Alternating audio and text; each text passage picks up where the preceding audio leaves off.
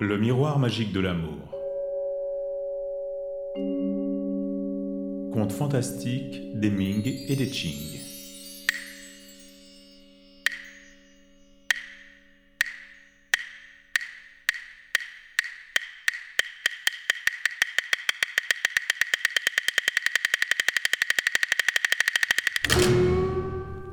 Weigu ou l'auberge des unions prédestinées.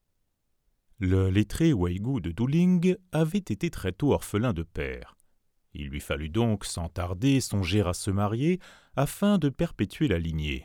Mais toutes ses tentatives échouèrent. En l'an 2 du règne de Chengguan, il partit pour affaires à destination de Qingge. Il fit halte à mi-parcours dans une auberge installée à la porte sud de la ville de Songcheng. Un client proposa son entremise pour lui faire rencontrer la fille de l'ancien préfet de Qingge et lui donna rendez-vous pour le lendemain au temple du dragon situé à l'ouest de l'auberge. Impatient, le jeune lettré partit bien avant l'aube. La lune était encore haute dans le ciel.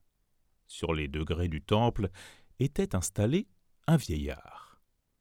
Un coude posé sur un sac de toile, il feuilletait un livre. Weigu s'approcha et fut surpris de constater qu'il ne parvenait à déchiffrer aucun des caractères. Il voulut satisfaire sa curiosité. Quel est ce livre que vous lisez, noble vieillard? Dès mon enfance, je me suis adonné à la lecture et me suis appliqué à lire tout ce qui me tombait sous la main. Il n'y a pas de caractère que je ne connaisse, même le sanskrit m'est familier. Pourtant, ceux que porte votre livre me sont tout à fait étrangers. Le vieillard répondit en souriant. Ce livre est inconnu parmi les mortels. Il est bien certain que vous ne pouvez pas le lire.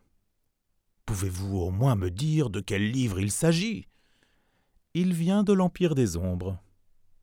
Alors, vous-même devez en être.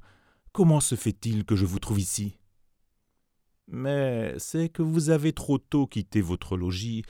Ce n'est pas moi qui ne devrais pas être ici. Nous autres mandarins de l'Empire des Ombres avons en charge les affaires des mortels.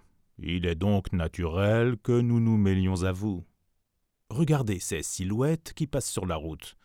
Pour moitié, ce sont des hommes. Les autres sont des revenants. Seulement, allez les distinguer.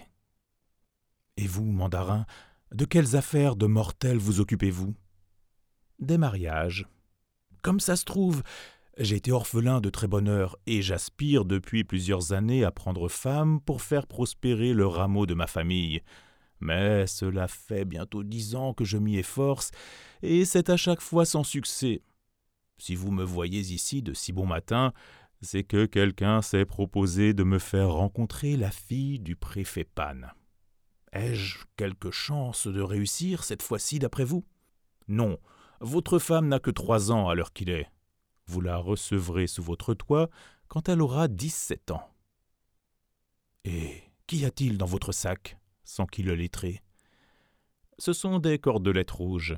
Elles servent à lier les chevilles des futurs époux. Et quand c'est fait, personne ne peut prétendre y échapper qu'il s'agisse de familles que déchire une vieille animosité, ou que sépare leur rang dans la société des hommes, ou qu'il s'agisse encore de gens qui se trouvent aux deux bouts du monde. Une fois noué ce lien, leur union est prédestinée. Pour ce qui vous concerne, vous êtes déjà lié à cette fillette de trois ans, alors pourquoi chercher ailleurs? Mais où se trouve ma femme en ce moment? Que fait sa famille? Je peux vous dire qu'elle se trouve au nord de votre auberge, et qu'elle est la fille d'une marchande de quatre saisons. Pourrais-je la voir? La marchande s'appelle Chen. Elle vient souvent par ici vendre ses légumes avec la petite. Si vous voulez, suivez-moi. Je vais essayer de vous la montrer. C'était l'heure où le jour commençait à poindre, mais l'entremetteur ne vint pas au rendez-vous. Le vieillard alors se saisit de son livre et du sac et partit vers le marché, suivi du jeune lettré. Ils y arrivèrent en même temps qu'une vieille bonne femme, contrefaite et borgne de surcroît, qui portait une petite en haillons. Voilà ta femme, dit le vieillard en désignant la gamine. De rage et de dépit, le lettré s'exclama. je la tuerai. Cette femme-là, lui dit le mandarin des ombres, est promise à un avenir de plénitude. À suivre ta voie, elle connaîtra la richesse et le respect des hommes. Et tu voudrais la tuer? Ce disant, le vieillard disparut. Le lettré affûta lui-même le fil d'un poignard, il confia l'arme à un domestique et lui dit Je te sais capable, tu recevras une récompense conséquente si tu me débarrasses de cette souillon. Le lendemain, avec glissé dans sa manche le poignard, le serviteur se rendit au marché aux légumes. Au plus fort de la foule, il abattit l'arme sur la petite et profita de la confusion pour s'enfuir. Un cataclysme n'eût pas bouleversé davantage les étals et les chalands. Tu l'as eu au moins? demanda le lettré au retour de son séide. J'ai visé au cœur. Malheureusement, le coup a été dévié, et je l'ai atteinte entre les yeux. Le lettré se remit en campagne pour trouver à se marier, vains efforts. De la sorte, quatorze années passèrent. Grâce aux relations de son père, qui avait été mandarin, le lettré accéda à la fonction de juge d'instruction auprès du préfet de Jiangzhou, qui avait pour nom Wang Tai. Ses compétences lui valurent entre autres de gagner les faveurs du préfet au point que celui-ci décida de lui donner sa fille. C'était à seize ou dix-sept ans un pur joyau. Le lettré était au nu. Seulement, il remarqua entre les sourcils de sa femme un petit bijou qui ne la quittait jamais, même au moment du bain. Intrigué, il voulut savoir le pourquoi de ce qui pouvait passer pour coquetterie, mais elle se refusait à toute explication. Un an après, pourtant, il réitéra sa question. La toute jeune femme, alors, lui fit cet aveu entrecoupé de pleurs. La vérité, c'est que je ne suis pas la fille du préfet Wang, du moins pas par le sang, je ne suis que sa nièce. Mon propre père, qui était le premier magistrat de Songcheng, est mort à son poste et j'ai plus tard perdu ma mère et mon frère. C'est ma nourrice, Dame Chen, qui m'a élevé. Nous habitions à la porte sud. Chaque jour, Dame Chen allait au marché vendre des légumes. Elle ne me laissait jamais seule et m'emmenait avec elle. Quand j'avais trois ans, un malfrat m'a attaqué dans les bras de ma nourrice. Il m'en est resté une marque que je cache avec ce bijou en forme de fleur.